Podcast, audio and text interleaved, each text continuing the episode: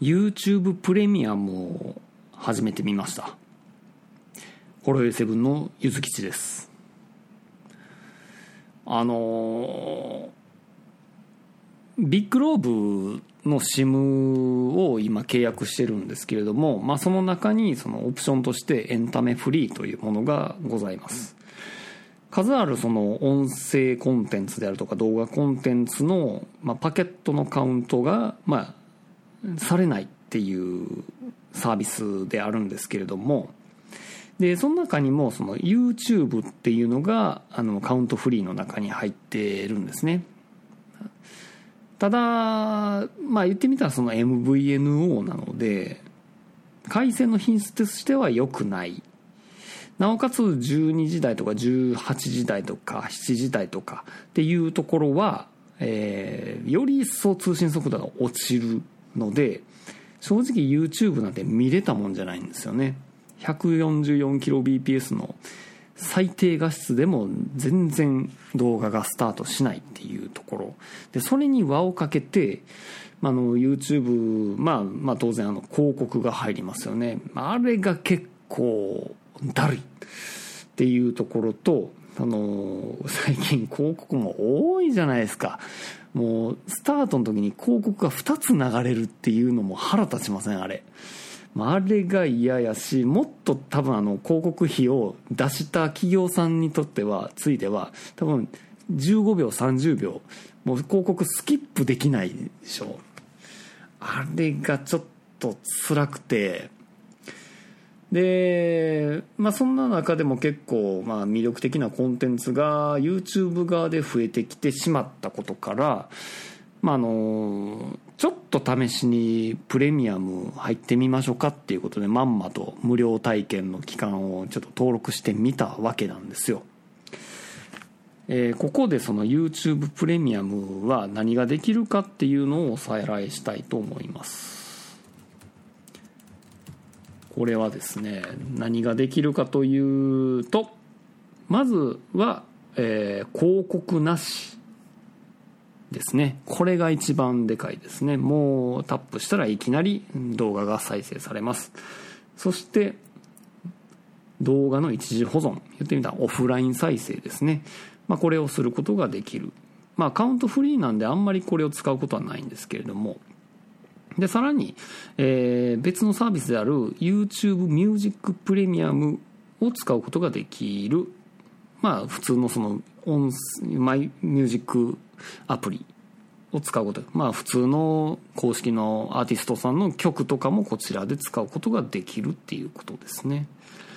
でえっ、ー、と一番何ですかねあの想定外に良かったのがバックグラウンド再生ですね。これがとても良かったです。でなんか最近はそのテレビでワイドショーとか見ててもあの欲しいニュースがあんまり入手できないというかなんかあの毒にも薬にもならんような情報しかテレビはあんまりないと思っててで結構突っ込んだあの自分の意見を述べてるようなそのニュース解説の人とかっていうのは結構 YouTube に流れ込んでる節があってですね。えー、その人の話とか聞いてると結構まあまあ面白いかなとか思ってたりとかであとは最近はその自分私が好きな瀬戸康史さんっていう YouTuber の方が若干ちょっと方針転換をしてなんか Vlog っていうその日常起こったことをまあ淡々と喋るようなタイプに変えられてたりとかそういう特段その画面見てなくても話が分かる系統のコンテンツが増えてきてるような気がするんですよね。はい。だとするとこのバックグラウンド再生ってすごい生きてくるなって思っててだからジョギングしながら最近 YouTube 聞いてることが結構多いです。だからこのプレミアムが すごく心地が良くなってしまいましてですねもうまんまとも月1000円ぐらい払うことになってしまいました。はい。で YouTube ミュージックの方もそれなりに良くてななんていうかなあのまあアーティストさんが出してる公式のえー、っと曲とか動画で見始めたけれどもあこれちょっと音楽として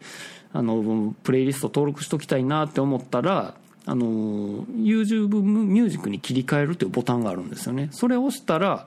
あの YouTube ミュージックのアプリの方に切り替わってその楽曲の公式のあの音楽がそっちの方で再生できるしで要はプレイリストにマイプレイリストに登録することができるようになるっていう感じで結構シームレスに音楽につなげることができるっていうところが基本すごいいいなって思っています。だから多分ね で一個ちょっと気になったのがあれって思ったのがなんかねさっきあの12時台とか18時台はあの重くて見れんと。動画のスタートすらされんということで思ってたんですけどこれプレミアムにしてからなんか知らんけどその12時台とかあの画質は悪いですよ。画質は悪いんですけど思いのほか結構サクッと再生がスタートされるようになったんですよ。ただまあ最低画質のちょっと上の 240kbps ぐらいでなんとか再生開始されるような感じなんですけどまあでもそれはそれでえええやんって思ってこれもしかして YouTube プレミアムって専用の帯域回線用意してくれてる？みたいなちょっと予感があってでいろいろ調べてみたんですよ。検索とか YouTube のあのサポートページとか見てたんですけど特段そういうことは一切書いてなくてあそっか。ないんかなと。まあ、でもなんかありそうな気がするなと思っていよいよ私あの Google さんの方にあのサポートのメールを送りまして私プレミアム会員なんですけれどもなんかあの再生がスムーズなんですが専用の帯域とかご用意されてたりするんでしょうか？って聞きますと、えー、まあ、一日空いてお返事いただきまして、えー、そういったことはございませんよ、ということで、あっさり否定を、えー、いただきました。多分機能性なのかな？もしかしたらそのプレミアムに切り替えたタイミングでおそらくその遅くなってる時間帯の、まあ、要はビッグローモバイルの方の帯域が良くなったとかそっちの作用が効いてるのかなと思います。ちょっと残念なのかちょっとよくわかんないんですけどね。はい。まあといった感じで、えっと、YouTube プレミアム非常にいい感じです。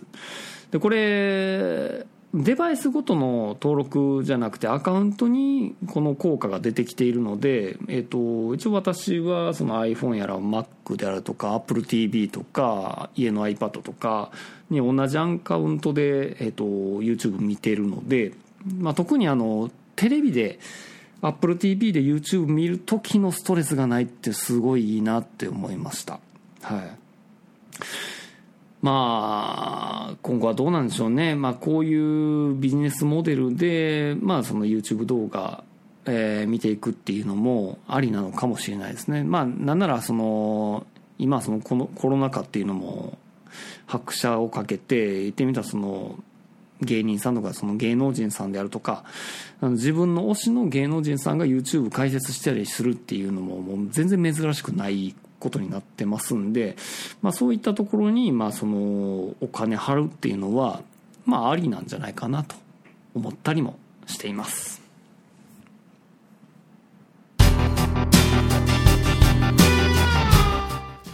ほろよいセブンでは皆様からのお便りをお待ちしております。